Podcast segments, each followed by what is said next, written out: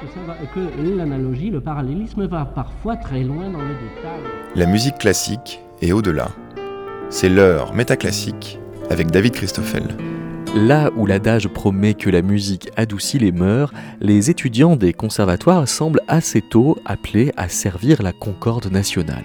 Mais si les musiciens sont ainsi mobilisés pour construire la paix sociale, cela ne va pas sans poser beaucoup de questions. Ce sont celles qu'a voulu soulever le compositeur Maël Bailly, à qui nous avons offert la production et la réalisation intégrale de ce 68e numéro de Métaclassique. Étudiant au Conservatoire national supérieur de musique et de danse de Paris, Maël Bailly mène des actions éducatives tout en se posant un certain nombre de questions sur la fonction sociale et politique de ces dispositifs.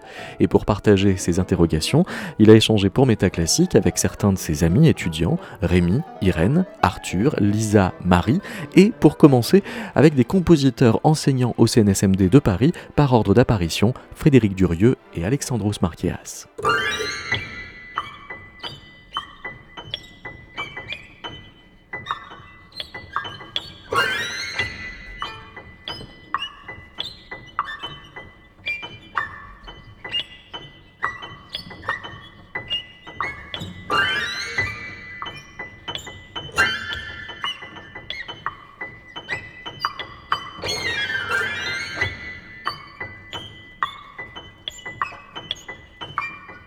Je m'appelle Maël, je suis compositeur, je sors tout juste du conservatoire et j'essaye de vivre de ce métier. C'est un métier fragile économiquement. Pour beaucoup d'entre nous, arriver en même temps à composer, à se loger et à se nourrir tient du funambulisme. Donc, on trouve souvent des boulots à côté, parfois à des années-lumière de la musique.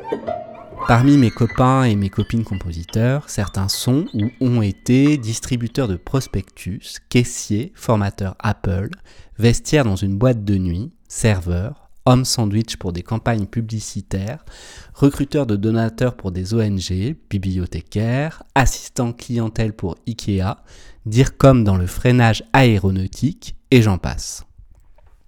Si tout va bien, nos deux vies parallèles s'accordent un peu au fil du temps et on devient prof d'instruments, de solfège, de culture, d'analyse musicale ou de composition. C'est ce qu'il se passe pour moi ces derniers temps. J'ai quitté mon emploi d'agent d'accueil au centre Georges Pompidou pour l'étrange métier d'artiste préposé à la cohésion sociale. Un métier en plein développement. Concrètement, pour un compositeur, il s'agit d'inventer et de réaliser des spectacles où la création musicale rencontre des préoccupations sociales et qui mobilisent sur scène adultes et enfants des quartiers populaires. C'est ce métier que j'ai envie d'interroger aujourd'hui. J'ai des sentiments mélangés vis-à-vis de celui-ci. D'un côté, j'aime le faire. J'aime euh, les gens que ça me fait rencontrer, le sentiment d'utilité sociale qu'il procure parfois. J'aime quand il court-circuite la distance entre musique contemporaine et public populaire. D'un autre côté, il ne me met pas toujours très bien dans mes baskets.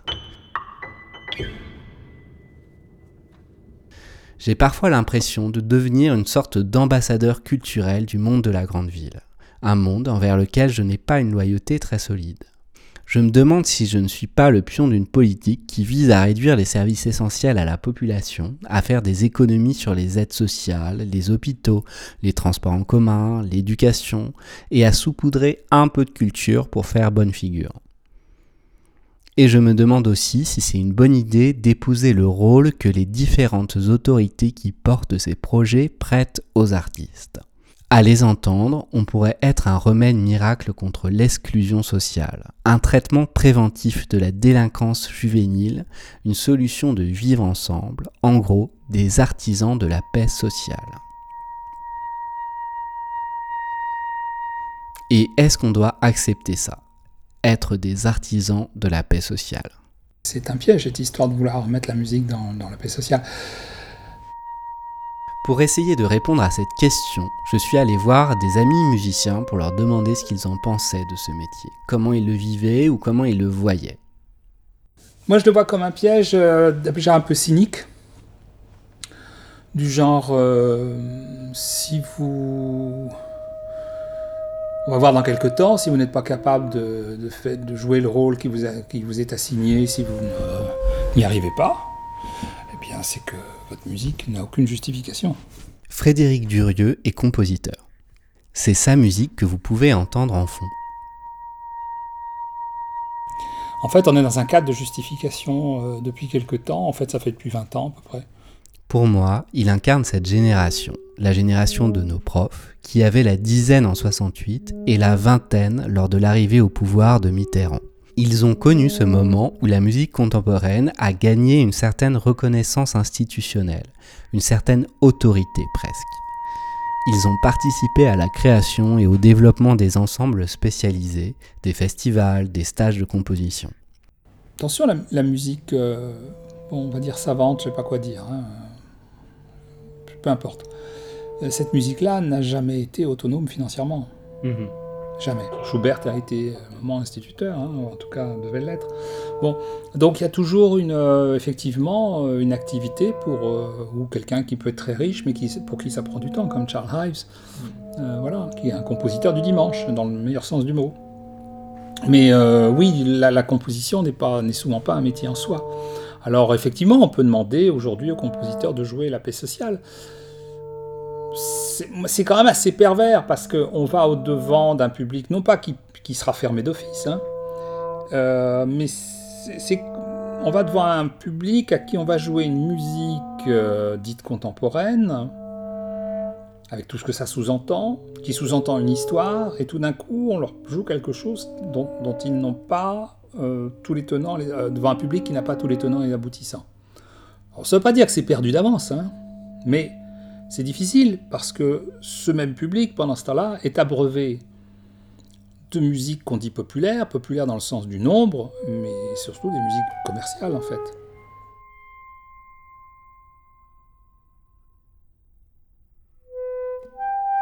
Depuis plusieurs dizaines d'années, il voit tout cela s'effriter peu à peu. Frédéric porte cette inquiétude, qui est d'abord une inquiétude pour notre génération et les suivantes.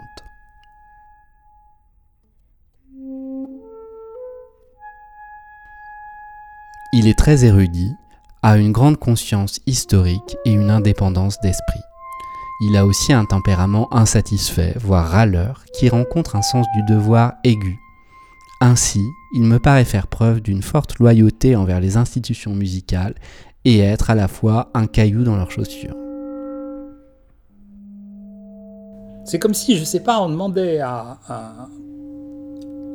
des grands à des physiciens, professeurs d'université, d'aller faire la classe euh, en maternelle. C'est extrêmement difficile d'être professeur de maternelle. C'est dommage, c'est mal payé. Mais c'est extrêmement difficile. C'est un métier incroyablement technique.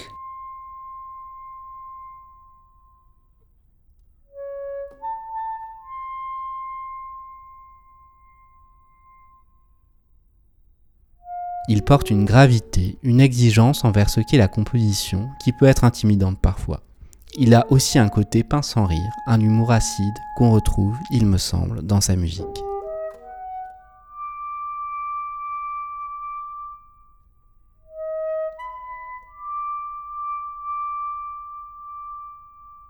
La musique, elle, euh, ne rapporte pas, en tout cas cette musique-là, et j'ai peur qu'en mettant la musique contemporaine dans des situations euh, de fonctionnalité euh, sociale, bah c'est une sacrée gageure, hein, et euh, j'ai peur que ça se transforme en piège.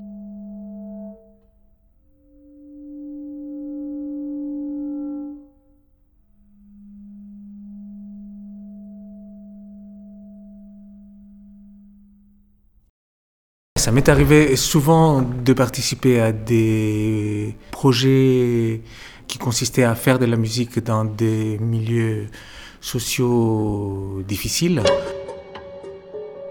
Alexandros Markeas est un compositeur de la même génération. C'est sa musique que vous entendez. Très souvent pour des enfants, en collaboration avec des, écoles, des associations qui s'occupent euh, un peu de, de l'animation de certains quartiers qu'on considère euh, comme euh, difficiles. C'est un précurseur de ce métier de compositeur social qu'il exerçait bien avant que cela soit une constante du cahier des charges des institutions et des ensembles.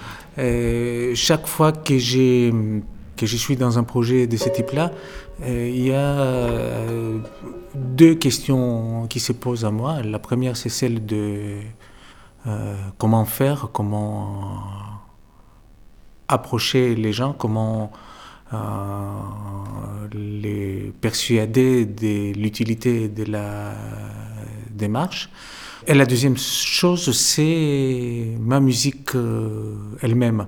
Comment faire quelque chose qui me permet de rester moi-même tout en, n'étant pas comment dire, le, porteur d'une sorte de non-man's no man's land pour ceux qui, qui vont interpréter euh, ce que je compose, c'est-à-dire euh, faire quelque chose où il y a des repères. La qualité et la simplicité de son écoute embrassent ses activités d'improvisateur au piano et ses relations humaines. C'est pas toujours euh, évident musicalement parce que ça oblige d'avoir parfois des stratégies un peu risquées. Ça m'oblige de jouer plus un rôle de compositeur euh, arrangeur qu'un compositeur qui fait un acte pur de création. Mais ce n'est pas grave, il faut, il, se frotter à cette difficulté-là, il faut se battre et puis il faut prendre le risque d'échouer peut-être euh, musicalement, mais c'est important qu'au moment où les, jeunes ou les musiciens amateurs participent à ces projets-là, savent pourquoi ils sont là et ce que ça représente leur performance. C'est un musicien intense, engagé. Son ouverture d'esprit et son éclectisme ont sans doute contribué à l'éloigner un peu du monde de la musique classique.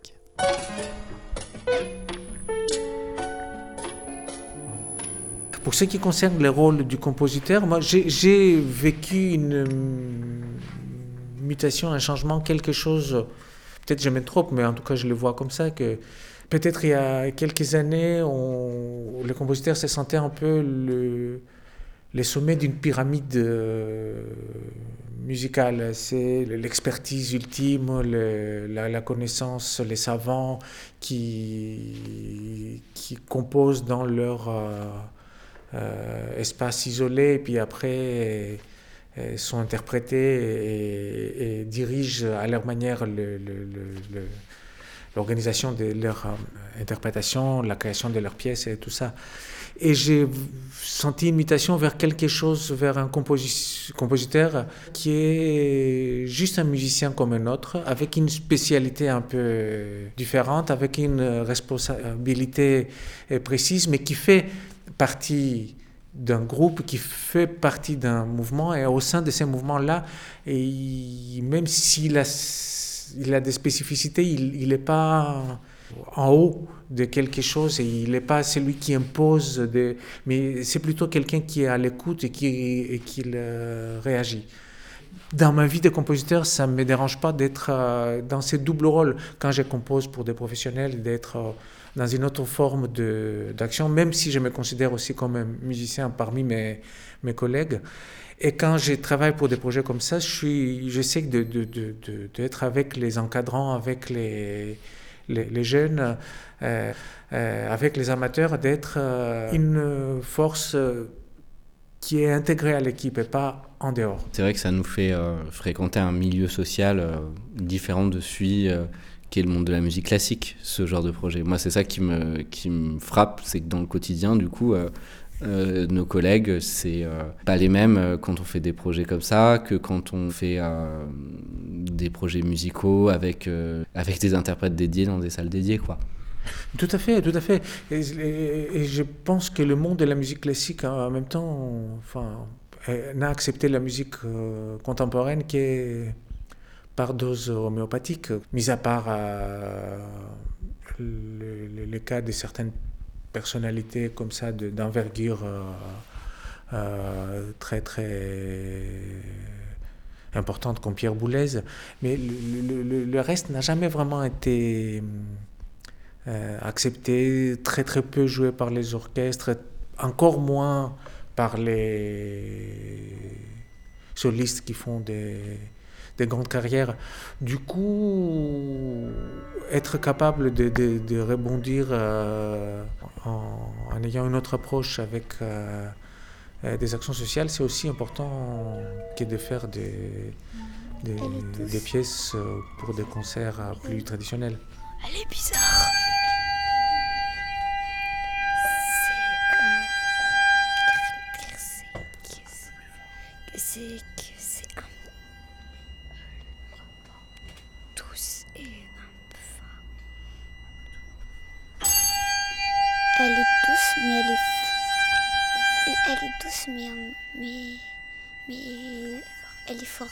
Voilà, et elle, est, elle résonne. Elle commence à être folle. Elle est bizarre et ça va vite. Elle est folle. C'est fou.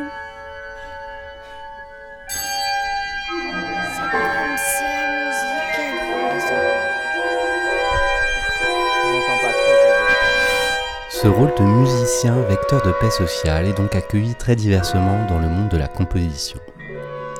Ça me fait du bien d'entendre Frédéric souligner sa difficulté technique.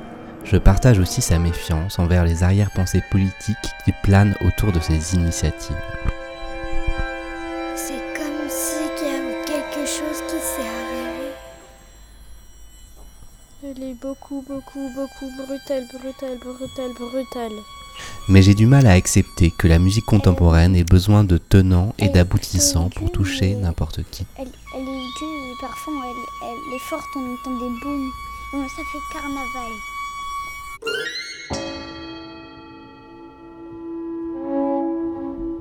Et l'idée que l'on se débarrasse de la distinction entre un professeur d'université et un professeur de maternelle enchante mon communisme. Je ne suis pas sûr de partager son inquiétude face à l'adoption d'une fonctionnalité sociale, aussi incongrue paraisse-t-elle pour notre musique. Je me demande si la musique contemporaine n'a pas de toute façon déjà la sienne, étroite et un peu rouillée, pour laquelle je ne me sens pas d'attache particulière. Si la fonctionnalité sociale marque une musique, la force de celle-ci peut lui permettre de s'en émanciper et d'en rejoindre ou d'en insuffler de nouvelles. Nous aimons la musique de Bach sans aimer la socialité des cours princières de Weimar.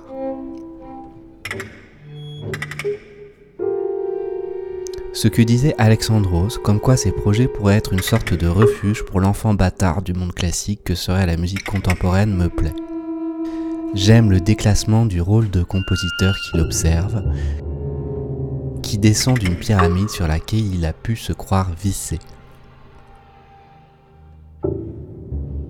Mais je ne suis quand même pas très à l'aise avec l'unanimité institutionnelle que le développement de cette fonction accompagne.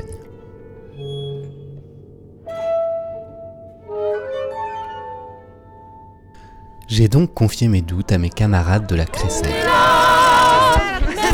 Vous ne connaissez peut-être pas la Crécelle. C'est un petit groupe d'étudiants mobilisés qui s'est formé au Conservatoire de Paris lors du mouvement contre la réforme des retraites étudiante du CNSM, Conservatoire supérieur de musique et de danse de Paris. Vous entendez en fond notre manifestation du 5 décembre. Depuis jamais, j'avais jamais eu de cortège d'élèves du CNSM en manif. Cette lutte a créé des liens forts entre nous, des liens humains et politiques. C'est-à-dire qu'en fait, il y a plein de classes de collection qui appartiennent à des, entrées riches, tu vois. Ah ouais Et nous, on va les réquisitionner pour les mettre dans les musées. Exactement. Pendant toute cette mobilisation, nous n'avons pas vraiment œuvré pour la paix sociale. Pourtant, les étudiants qui se retrouvent sous les lacrymos sont aussi ceux qui peuplent les différentes options médiation qui fleurissent dans nos formations à mesure que le métier de musicien pacificateur se développe. C'est à la fois paradoxal et logique. Les musiciens attirés par un lien avec un public populaire sont aussi ceux qui sont sensibles aux problèmes sociaux et qui cherchent à prendre en compte cette sensibilité dans leur vie musicale. Ce sont donc eux que les options médiation envoient dans différents milieux pour apaiser le conflit entre notre musique et le monde que cet étrange choix du mot médiation nous suggère. Voici donc un croisement de plusieurs récits, réflexions, ressentis de quelques camarades de la Crécelle dans leurs aventures et mésaventures d'élèves médiateurs. C'est plus fiable. On l'entend de très loin, on la voit parce qu'elle est multicolore, c'est une crécelle pour enfants, c'est parfait. Donc on était formés à, euh, pour faire des ateliers en fait euh, de préparation au concert. Donc grosso modo, on, travaille avec un professionnel de la médiation. Et, euh, et puis après, le but, c'est qu'on se déplace dans les écoles et on fait un, on a une heure ou deux avec les enfants. Et le but, c'est de faire un- une préparation active au concert. Donc on avait un programme de musique italienne. Il y avait trois compositeurs, Casella et Respighi, euh, et un compositeur contemporain italien, qui avait écrit une pièce sur, à partir de la Marseillaise, dans le cadre genre un truc, un pavillon euh, pour une exposition universelle ou un truc comme ça. Enfin, voilà, un, contexte hyper diplomatique. Et du coup, euh, il avait écrit une pièce à partir de, de l'hymne français pour le pavillon français. On, a dû porter des t-shirts. On a vraiment dû arborer le t-shirt Adopte un musicologue. Je sais pas si c'est nécessaire euh, de décrire. si, ça l'est, je pense, parce que c'était un t-shirt blanc sur lequel avait été imprimé euh, la- le portrait de Beethoven, que tout le monde connaît. Euh, et collé sur cette peinture, il y avait les deux, les deux, comment on appelle les deux, les deux logos en fait euh, que l'on connaît de Tinder, qui est la petite, euh, la, la petite euh, flèche verte et la petite croix rouge, à même la tête de Beethoven. Les, les codes graphiques étaient Voilà, récupérés. les codes graphiques, et merci, les codes graphiques de Tinder étaient ostensiblement récupérés et étaient collés sur ce pauvre Beethoven, et nous nous portions avec nous tout le poids de la honte. Et donc, euh, bon, euh, il y a plusieurs péripéties dans l'histoire et euh, ça va. Les péripéties vont se cristalliser autour de la question de la Marseillaise. Les spectateurs avaient euh, eu entre leurs mains un fascicule confectionné par les élèves du conservatoire et leurs encadrants. Dans ce fascicule euh, figurait chacun des élèves avec euh, différentes informations. D'une part, leur sujet de prédilection qui tournait tout autour du, concert. On avait par exemple euh, un élève euh, qui travaillait sur le sujet de Beethoven et Bonaparte, la grande rupture. Il y avait également l'emplacement de chaque médiateur qui était disséminé dans toute la philharmonie. Déjà, quand on, prépare le Respighi, le Casella, bon, ça, ça va, il n'y a pas de problème. Et euh, quand on arrive là-dessus, euh, notre, notre tuteur euh, de, médiation nous dit bah ce serait bien quand même de, finir par chanter la Marseillaise, puisque, puisque c'est là-dessus qu'est basée la pièce, que c'est un chant, que c'est l'hymne national, et, et que voilà, que tout le monde le connaît, ou voilà. Et là, premier blocage, ça veut dire que aucun des étudiants du conservatoire présent voulait prendre en charge cette partie de l'atelier et faire chanter la Marseillaise. Et par ce fascicule, les spectateurs étaient invités à rejoindre le médiateur qu'ils auraient, leur médiateur, mais leur le musicologue qu'ils auraient adopté au moment de l'entracte pour aller drainer euh, des informations euh, sur le concert qu'ils étaient en train d'écouter. Et en fait, c'était un peu un espèce de blocage un peu... hum, Enfin, à différents degrés pour certains. Certains étaient vraiment non, certains, ouais, je sais pas si c'est le meilleur truc à faire quand même. Mais euh, voilà, ce qui... L'argument qui est ressorti, bah, c'est les paroles qui sont problématiques. C'est super violent comme parole. Nous, on va travailler avec des enfants. Voilà, on n'a pas envie de faire ça. Donc, bon, petit blocage. Finalement, il y a une, une fille qui se dit Bon, bah, moi, ok, allez, je fais un effort, je le fais, etc. Voilà. On arrive dans la classe, en, je sais, il me semble, dans mon souvenir, je crois que c'est à Drancy, mais ce qui est sûr, c'est que c'est en Seine-Saint-Denis. Donc, euh, bon, collège, euh, enfin voilà, il y a un monde entre les salles de la Philharmonie de Paris dans lequel on a préparé l'atelier et le collège. Mais, euh, bref, ça se, l'atelier se passe pas bien.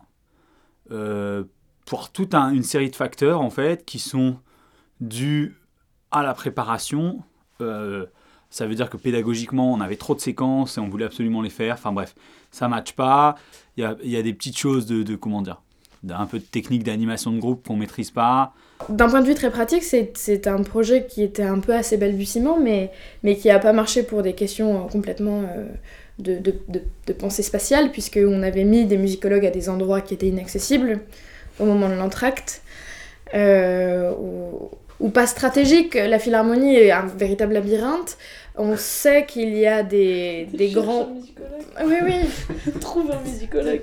Oui, oui, la prochaine fois, c'est une application avec une puce, tu sais.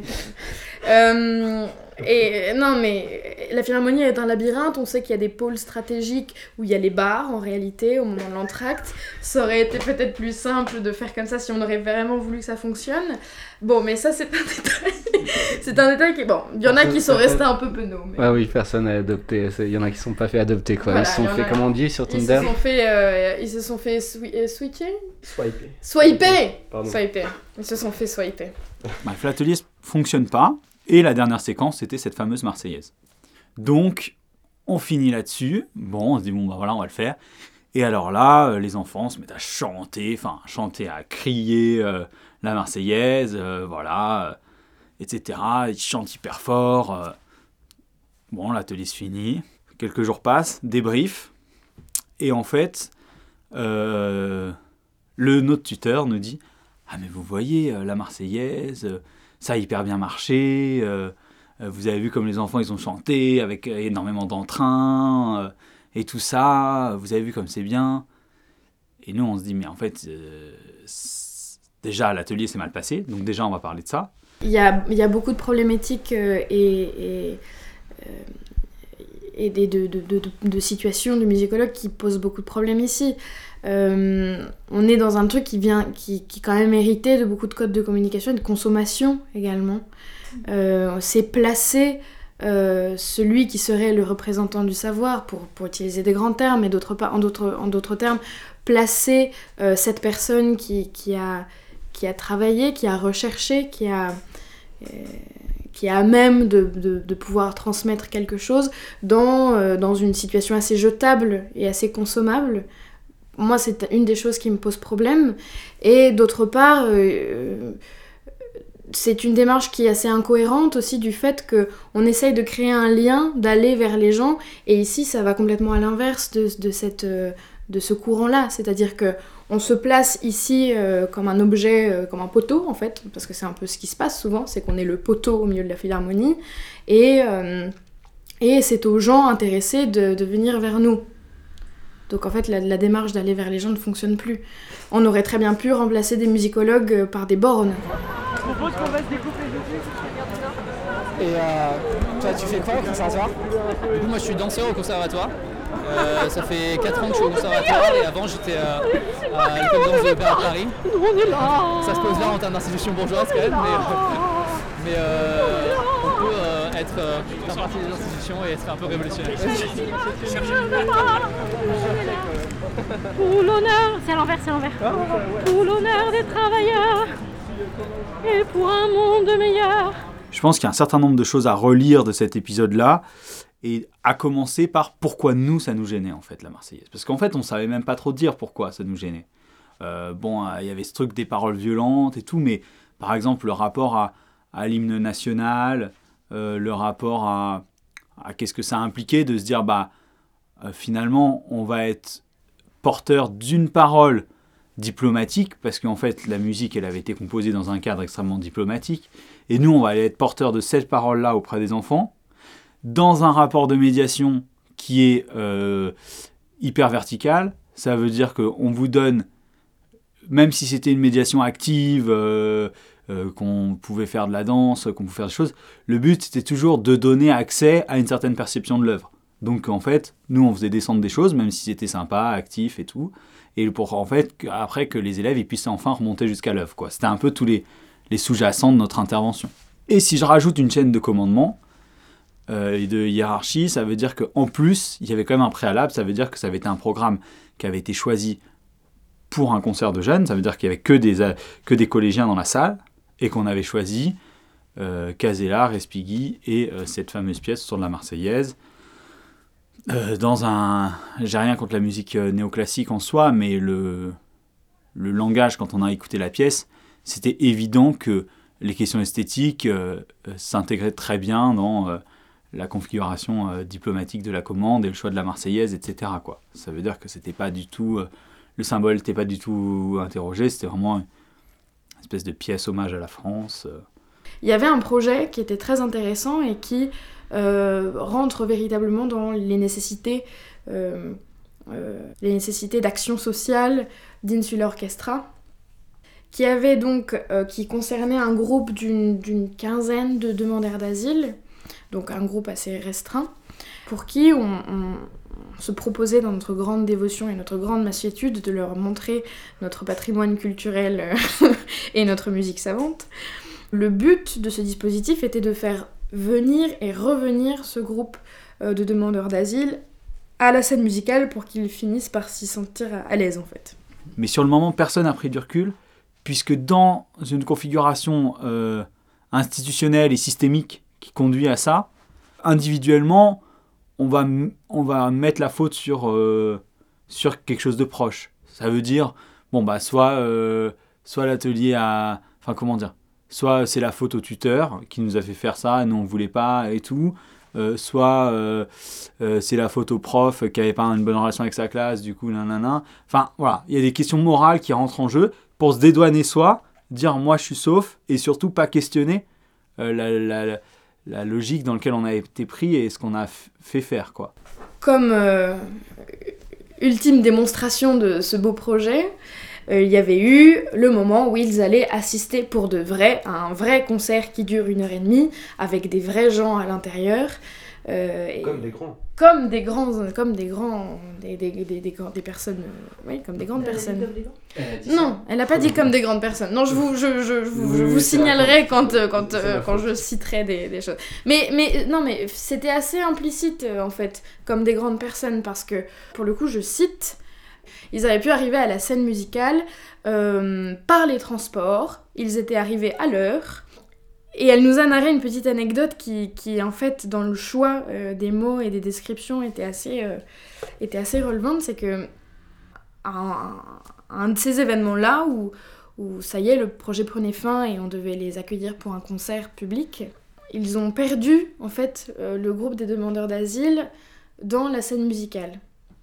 Ils ne savaient plus où ils étaient. Ils les avaient perdus. Alors, après, je ne sais plus s'ils les avaient perdus ou tout simplement s'ils n'étaient pas rentrés par la bonne entrée. Bon, voilà.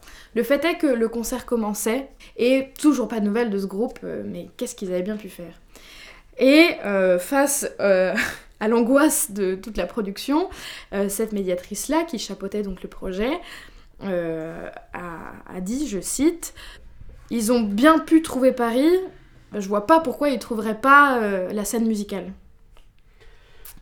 On parle quand même de gens, euh, on, on les connaît pas, hein, mais il y en a certains qui traversent euh, l'Afrique, l'Afrique du Nord, avec les problèmes qu'on connaît, la Méditerranée, euh, l'Italie, la France, certains passent par la Grèce, enfin, on sait tout ça.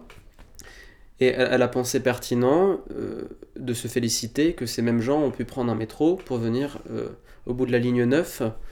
Euh, voilà. C'est c'est une, une façon de penser. De, de penser le, rapport à, la culture qui est quand même assez, euh, assez délirante. Au final, je pense que tout le monde avait une, forme de bonne volonté. Je remets pas ça en question. Qu'on voulait vraiment que euh, euh, les élèves y fassent. voilà, que ce soit quelque chose de bien pour les élèves, quoi.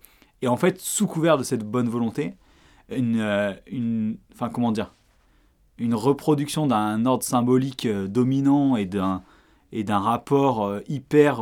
comment dire hyper violent, puisque ça se soldait dans un atelier qui n'avait pas fonctionné, donc où les élèves n'avaient pas trouvé leur compte et on n'avait pas réussi à créer quelque chose, l'atelier se finissait par la reprise de ce chant en mode à la fois défouloir, à la fois nous on fait chanter quelque chose aux élèves qui qui chantent, mais enfin comment dire, dont on leur amène pas du tout. euh, Enfin, je veux dire, on n'a rien amené sur l'histoire de la Marseillaise, sur euh, sur ce que ça représentait, sur l'utilisation des symboles, euh, enfin tu vois, et ou même, voilà, et de décortiquer tout ça, et du coup ça devait, ça devenait un espèce de, gros package comme ça, et avec en plus le bilan, vous avez vu là, ce qui a mieux fonctionné dans l'atelier, c'est la Marseillaise quoi. Et là tu te dis ah bah oui, euh, par rapport à la paix sociale dont tu parlais, euh, enfin on sait comment dire, on sait on a, enfin, on était vraiment dans un rapport de, de mépris avec ces adolescents Et ce, ce, enfin, ce mépris euh, non voulu mais, mais présent était là parce que nous-mêmes, on n'arrivait pas à questionner euh, la chaîne de, hiérarchie et de subjectivité dans laquelle on était pris. Et que finalement, en fait, c'est eux qui trinquaient en, enfin à la fin, quoi. On a été contraint de suivre beaucoup de séminaires de médiation, des choses. Je me souviens d'un opéra, d'une mise en scène euh, de l'enlèvement au sérail de Mozart, qui s'appelait L'enlèvement au kebab. Euh, non mais je, je trouve ça affreux. L'enlèvement au kebab, pourquoi? Parce que comme ça, on se mettait à la portée des consommateurs de kebab. Après tout, est-ce que ces projets sont pas sympas? Enfin, est-ce que c'est partent pas tous de bonnes intentions? Et ça, on peut pas le nier. Mais il faut voir aussi, enfin, je crois que la médiation s'est construite sur euh, une critique assez forte ou plus une négation qu'une critique de la verticalité, euh, d'une certaine forme du savoir qui viendrait euh, de l'université, euh, donc un savoir qui serait vertical. C'est aussi la, médiation, de la musique en particulier est assez gênée de l'histoire de la musique classique européenne, qui est une musique de blanc, qui est une musique de bourgeois, ce qu'elle est, hein, indéniablement. Mais donc elle a eu besoin de de se maquiller. C'est une expression d'un ami, euh, il dit que la médiation est une opération cosmétique. Je trouve que cette expression, elle est assez pertinente. C'est une, volonté politique de présenter des projets qui sonnent, je veux dire sonnent, on est musicien, qui sonnent de gauche. C'est difficile, enfin moi j'ai du mal à accepter qu'on dise que, que ce sont des projets de gauche. Si on revient sur Insula, Insula qu'on sait être euh, implanté dans un territoire qui est celui des Hauts-de-Seine, euh, qui est celui euh, qui, a, vu naître et, euh, grandir Nicolas Sarkozy politiquement, euh, c'est délicat. Ce, même territoire, ces mêmes personnes des Hauts-de-Seine euh, qui, vont à Insula, qui ont par exemple euh, monté le ministère de l'immigration, de l'intégration et de l'identité nationale euh, qui a existé de 2007 à 2010 sous la présidence Sarkozy. C'est ces mêmes personnes après qui, qui vont prendre 15 migrants, les faire venir, se, faire enfin, se féliciter d'avoir fait venir 15 migrants. Non, c'est pas possible. Là, c'est paradoxal. Et pourquoi? Parce que en fait, c'est pas, pas la gauche. C'est pas la gauche de prendre 15 migrants et de, de faire une, une énorme opération de com, euh, de, de venir en parler dans un colloque international pour se féliciter. Parce qu'au final, qu'est-ce qui s'est passé? C'est qu'on a dit il y a 15 migrants qui sont venus, et puis il y a 100 personnes qui, cette fois-ci, étaient toutes blanches bourgeoises. Euh, moi aussi, hein, je suis un, un bourgeois blanc. Qui se sont félicités de ça. Ça, c'est pas possible. Ça, c'est hypocrite. Ça, c'est ce qu'on pourrait appeler du, du social washing. Voilà, et ça, c'est- ça, ça fait peur. Parce que tu te dis, euh, tu te dis voilà, euh, la bonne volonté est euh, vraiment, euh, est vraiment un, un cache-mis- un cache-misère de la pensée. euh, Enfin voilà, c'est c'est terrible quoi. Il faudrait que tu nous fasses un top 3 des meilleurs slogans. Là pour l'instant, moi je disais que c'était. c'était, euh, oui, voilà. On est là. Là. Même si Macron ne veut pas, nous. Oui au contrepoint. Ouais, oui au contrepoint, non à la retraite à point. Il y a quelqu'un Même si Macron ne veut pas, nous. On est là. Ouais, ce serait, ce serait bien du. Ce serait bien du zotégaphonisme, mais je suis un peu fatigué. Ah, c'est dur. hein. On est là. Je fais toujours des faux. hein. Attends, attends, attends. Le, le point en fait qui me qui me trouble le plus, c'est effectivement d'étiqueter les gens. Alors je sais pas si parce que euh, oui c'est le CNSM machin, mais en tout cas de dire que nous artistes on va venir sauver le monde. Alors oui, ok, c'est hyper utopique, et moi je suis la première à dire que bah ouais, si, si l'art pouvait rendre tout le monde heureux, ça serait, ça serait complètement oufissime, et euh, bah, je, le pense, et j'espère qu'un jour ça sera comme ça. Mais en, en tout cas, ce qui est juste aberrant, c'est de dire, euh, bon bah voilà, euh, toi, t'as as eu la chance de faire des études, euh, t'as la chance d'avoir des diplômes, d'avoir, euh, je sais pas, une éducation, une culture, tout ce que tu veux, nanana. Et toi, en tant qu'artiste, en fait, eh ben tu vas aller, euh, transmettre, enfin tu vas aller aider. quelqu'un qui a pas eu cette même chance que toi voilà et, souvent ça prend la forme de bah voilà on va aller voir les publics bah, empêchés et moi ce qui me gêne beaucoup en fait dans cette posture là c'est d'être un peu considéré comme un peu comme le tout puissant quoi. C'est à dire moi j'arrive avec tout ce que je sais et euh, tiens je vais t'aider. Mais déjà un euh, bah, il a pas il, a rien demandé en fait. Enfin le, public en tout cas la personne à qui on va faire de la médiation a, rien demandé.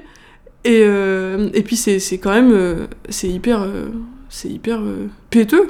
Il y a aussi un, un truc complètement mégalo de, de vouloir que sa culture à soi qui est donc euh, la culture de la musique. Mais bourgeoise, pas au sens, euh, enfin au sens, enfin c'est-à-dire c'est réel du, le sens réel du terme. Enfin c'est le 19e siècle où la bourgeoisie euh, crée une musique. Enfin l'opéra, l'opéra en France, je crois que c'était le ministère de la culture, le ministère de l'Intérieur qui le gérait pendant longtemps. Enfin voilà, c'est voilà. Et donc euh, et de vouloir que ce soit universel. En fait, il y a une. Enfin, c'est- de toute façon, c'est toujours pareil. C'est pareil. hein, les, partis, euh, les partis ouvriers disent qu'ils sont des partis ouvriers. Les partis bourgeois disent qu'ils sont les, pour les partis de toute l'humanité. Ce qui est fou, c'est que quand on a, et c'est là où on, voit que ça fonctionne vraiment par des hiérarchies de subjectivité, euh, enfin qu'on est, pétri de ça, ça veut dire que quand même il y, a eu un, premier refus massif de faire chanter la Marseillaise. Enfin un truc, un malaisant quoi, tu vois, un malaise. En fait ça, ça n'a pas été du tout questionné. Pourquoi il y avait un malaise Il y avait un malaise dans le groupe. Pourquoi il y avait un malaise? En fait personne ne savait trop l'expliquer. Juste euh, on se braquait, on disait non. Mais ça, ça se décortique. Et en fait déjà on l'a pas fait. Et par contre, ça, ça nous a pas posé de problème face aux ados parce que eux ils nous ils savaient pas forcément les dissensions qu'il y avait. Mais finalement le fait qu'il y ait une personne qui le fasse un peu bon gré mal gré quoi finalement ça veut dire que nous tous on le laissait faire et qu'on le faisait et que nous ce qu'on n'avait pas voulu faire et qu'on n'avait pas voulu chanter la marseillaise euh, euh, entre nous pour s'entraîner à l'atelier et tout et ben on a accepté de le, de le laisser faire à des ados et de dire c'est normal etc et en plus on était dans ce rapport, ça se croise avec cette idée de médiation hyper verticale, ça veut dire qu'on avait prévu un certain nombre de séquences. Il fallait absolument toutes les faire, c'est ça qui a fait que l'atelier a foiré. Parce que, euh, bah, on disait, voilà, faut donner du contenu, faut donner du contenu. On pouvait pas construire avec les jeunes qui étaient là, tu vois. En fait, c'est ça quand même le sous-jacent. Alors qu'en fait, si on avait construit une médiation plus horizontale, même si on avait prévu de faire chanter la Marseillaise, par exemple, en fait, vu la configuration de la classe, vu comment ça se croisait avec les ados, jamais l'hymne national n'aurait trouvé sa place là-dedans. Après, il faut toujours prendre avec des pincettes, parce que même s'il y a quand même beaucoup d'intervenants qui nous disaient, euh, qui nous disaient, mais, mais justement, faut pas aller dans ce trait-là, il faut, justement que ça soit un moment d'échange. Alors dans les mots, c'est ce qu'ils disent, mais en soi, on parle bien, euh, on parle bien euh, de moi qui vais faire de la médiation, enfin qui, qui, vais, qui vais apporter, euh, qui fait une activité avec quelqu'un pour que cette personne en question, elle reçoive un, ouais, elle, en tire des bénéfices, quoi. Et j'ai l'impression que surtout concrètement, c'est pas du tout un échange qui se passe, c'est vraiment, euh, c'est vraiment, euh, moi je vais t'aider. Enfin voilà. Bah oui, moi je vais t'aider, mais euh, enfin, lui aussi il peut, il peut- t'apporter tellement de choses. Enfin c'est pas, ça va pas que dans un sens quoi. Enfin, c'est une contradiction qui est que on nous enjoint au tous ensemble à être des artistes dans la cité, à machin, on peut plus se contenter d'apprendre juste des notes chez nous et à jouer bien, il va falloir aller se confronter au public et tout. Et quand on veut coller une affiche dans le CNSM, on nous dit que on nous dit qu'il faut respecter le prestige du lieu et qu'on n'est pas à Nanterre. Il y a quand même beaucoup d'étudiants ici qui sont euh, pas du tout euh, ouverts euh, sur les questions de musique dans la cité et de pratiques politiques, etc. Tu vois et les, les étudiants qui se retrouvent à cette option médiation, c'était ceux qui avaient un potentiel pour se dire moi je cherche autre chose, j'ai pas beaucoup de ressources autour de moi, j'ai pas de penseurs, j'ai pas d'exemple.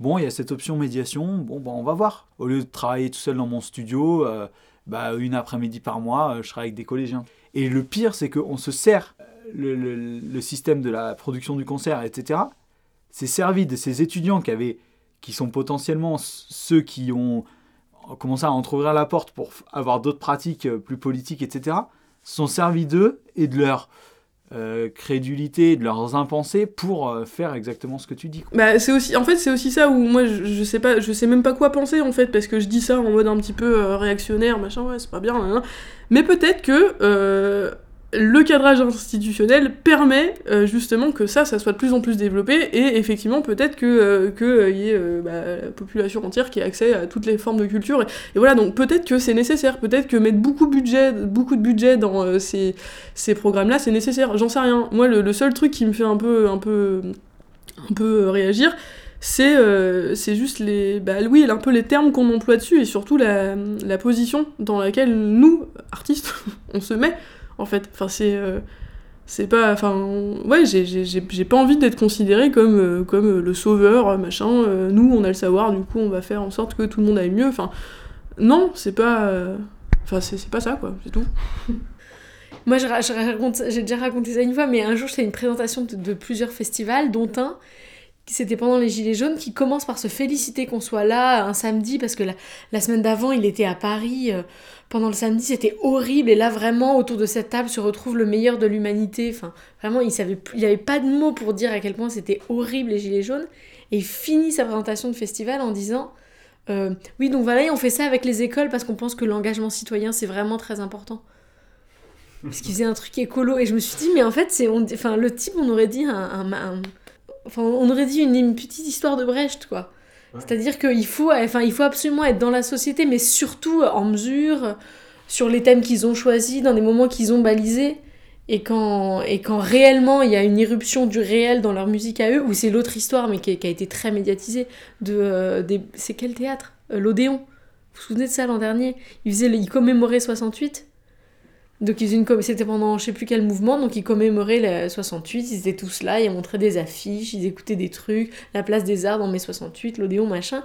Il y a une manif qui est venue interrompre ça, ça, avait- et ça a été horrible, une répression horrible. Enfin, et en fait, de, de, de- ouais. si tu veux rentrer dans un travail, on va dire, de, de création participatif, collectif, avec des amateurs qui s'ancrent un peu différemment dans la cité, je pense que le préalable à tout, c'est de se dire, il y a une égalité de départ. Ça veut dire, avant que tu aies commencé le projet, tu dois te poser les questions de qu'est-ce qui fait que je, je, je crée les, les, enfin, les conditions d'existence d'une expérience égalitaire entre ce qu'on appelle en général le public et les intervenants, artistes, enfin tu vois, ces dénominations quoi. Moi, enfin en tout cas je dis ça parce que moi je travaille dans un, dans un GEM aujourd'hui, c'est un- une institution psy, et en fait, je, je sais pas qui apprend le plus, si c'est moi ou eux. En fait, je pense qu'on apprend ensemble hein, des choses et, et voilà. Enfin, je pense que c'est- ça, on se dit, je dis qu'il faut poser comme préalable l'égalité quoi.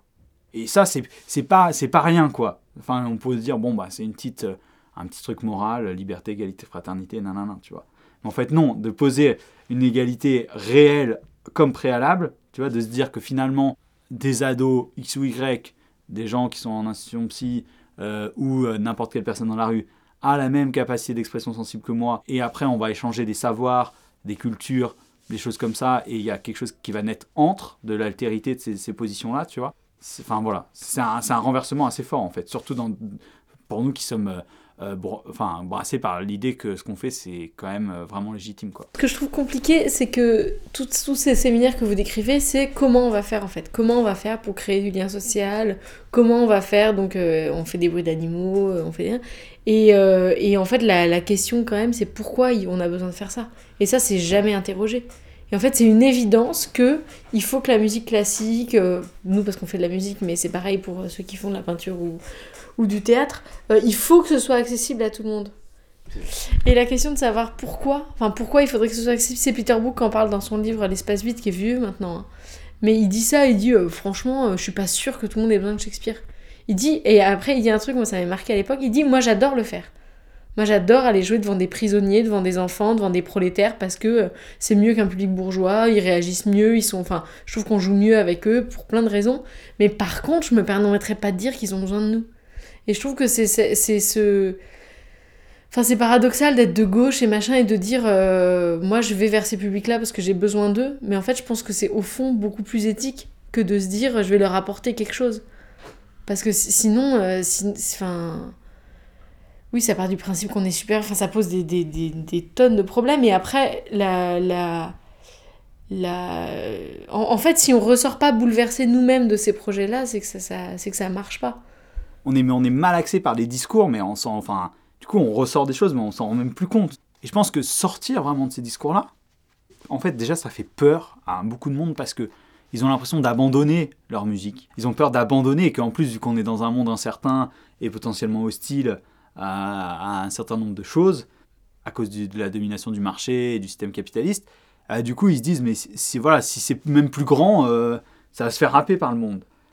Et alors que pour autant, si, je pense si on veut que ça, si on veut que ça contribue à, à, une, société euh, de l'émancipation, etc., il faut, il faut que ces, œuvres soient plus euh, une fin en soi de la grandeur, mais un médium de l'émancipation et de la construction euh, sensible. Et, les expériences qui m'auraient, si, quand même bouleversée, je pense. Bon, il y en a une, mais c'était militant. C'est d'aller chanter pour des migrants, justement, dans un, dans un squat, dans une cour. Mais là, mais là, il y avait. Enfin, voilà. Mais sinon, j'en ai eu dans le cadre de, festivals subventionnés où je suis payée pour aller intervenir avec des collèges et tout ça. Et c'est vrai, euh, ben, bon, pour le coup, ils chantaient du Brecht et du Heisler. Et euh, ils chantaient 10 minutes au début d'un concert, donc j'étais avec eux sur scène, je les avais vus pendant toute l'année. Et c'est vrai qu'ensuite on partageait des loges, où donc du coup bah, j'avais le trac euh, autant qu'eux, ils me voyaient avoir le trac, euh, ils me voyaient me maquiller, euh, avoir peur de monter sur scène. Enfin, et ce, qui est vrai ce qui est... Enfin, et après moi j'en ai, j'étais vraiment bouleversée quoi, pendant des semaines de ce qui s'était pa- passé là sur scène. En plus, souvent c'est là c'est des gamins un peu difficiles, gentiment. hein.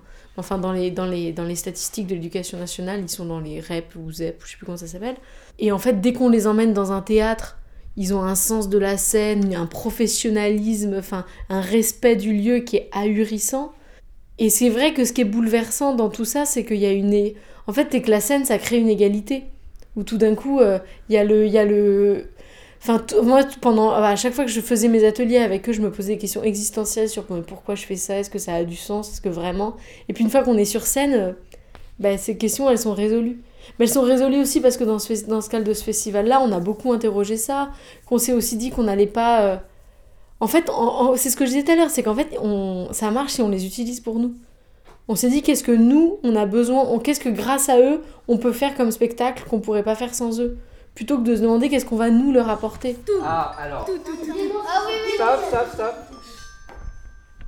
Lucas, ça lui va pas de faire comme ça. Oh, je vais mourir. Mais pour une fois qu'on a plein. T'aimes pas qu'il y en ait bien. un qui décide en fait. Non, c'est pas ça, c'est que il y a plusieurs instruments et en plus la plupart qu'on a qu'on connaît pas. Bon, bref, et ça a l'air trop bien de pouvoir faire ce qu'on veut avec Alors- tout ça, comme Adami faire ta ta ta ta ta ta. ta. Les autres, qu'est-ce que vous en pensez? Oui, je, moi je que c'est mieux comme ça. C'est mieux comme ça. Oui, oui, oui, en fait, c'est mieux. C'est, c'est mieux comme Lucas l'a dit. Oui, écrition. Vous voulez qu'on fasse de l'improvisation Oui, oui, l'improvisation totale. Et vous voulez pas On veut être libre.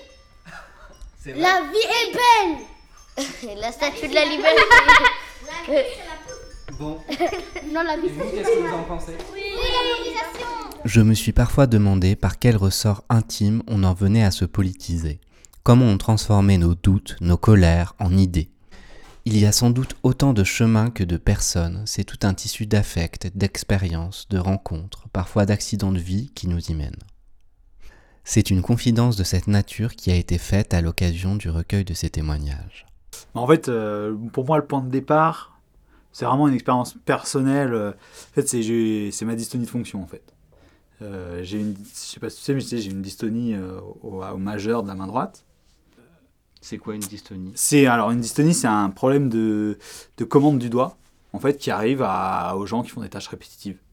Donc euh, ça peut arriver, ça s'appelle aussi la crampe de l'écrivain, c'est l'écrivain qui prend son stylo, qui peut plus le tenir. Et moi, grosso modo, quand je jouais avec index majeur, euh, donc qui est le geste principal de la guitare, euh, mon majeur est rentré tout seul à l'intérieur de la main.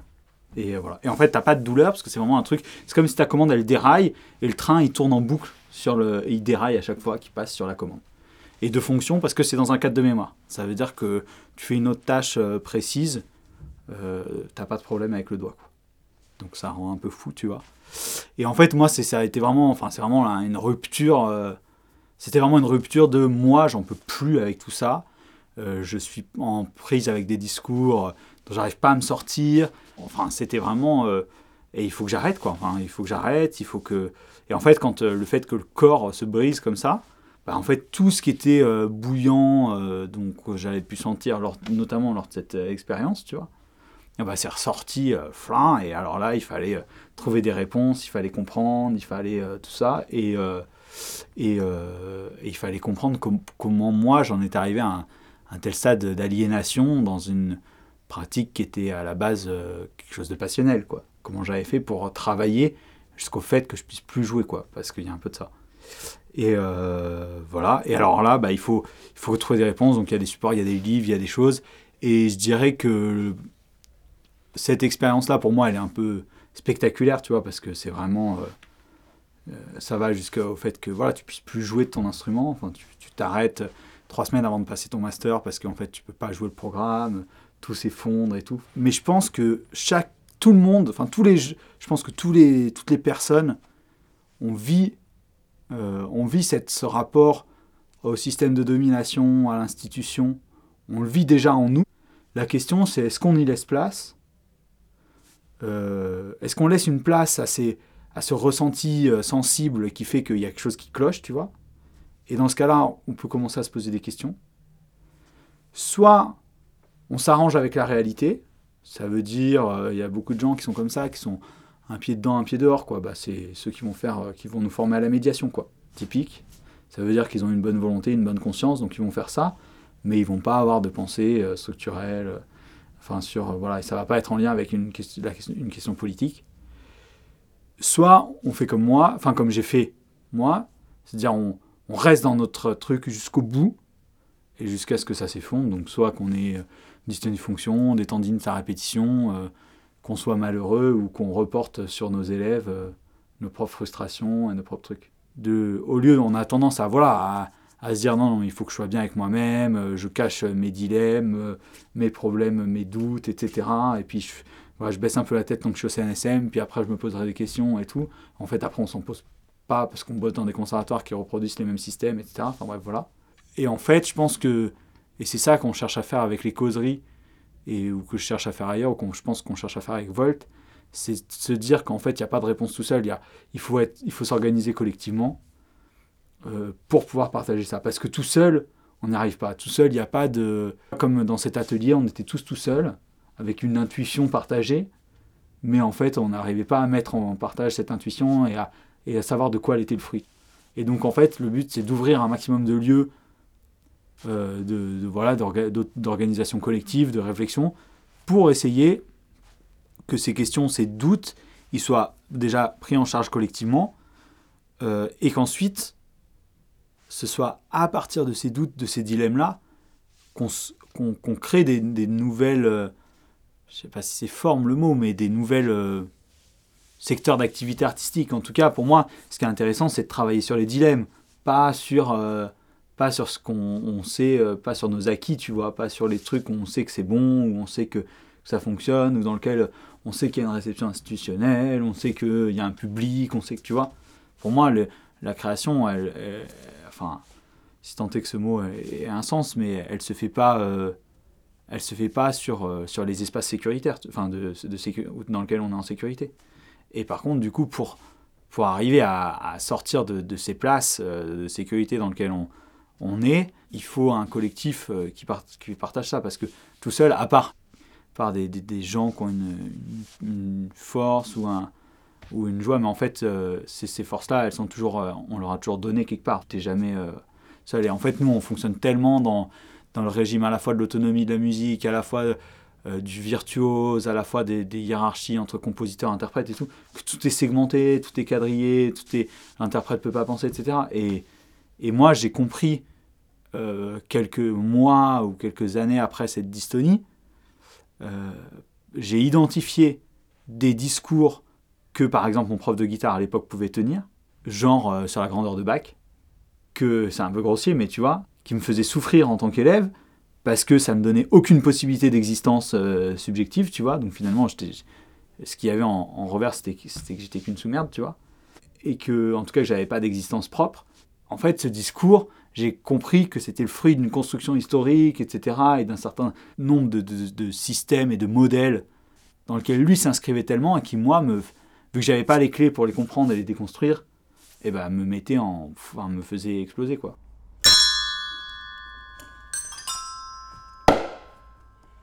On se donne un temps, on se dit deux minutes. Oui, oui, c'est ouvert. Deux minutes. Non, non, non. Pourquoi pas trois Deux minutes. Pas aura pas le temps. Deux minutes.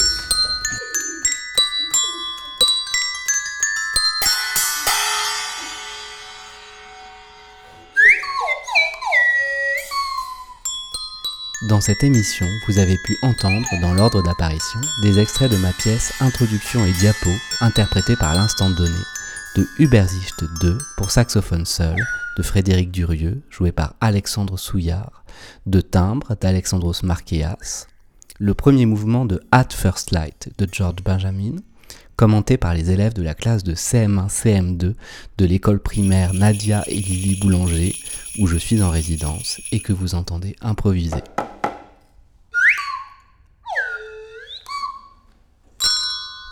Parmi mes camarades de la Crécelle, vous avez entendu Rémi, Eugénie, Arthur, Lisa et Marie.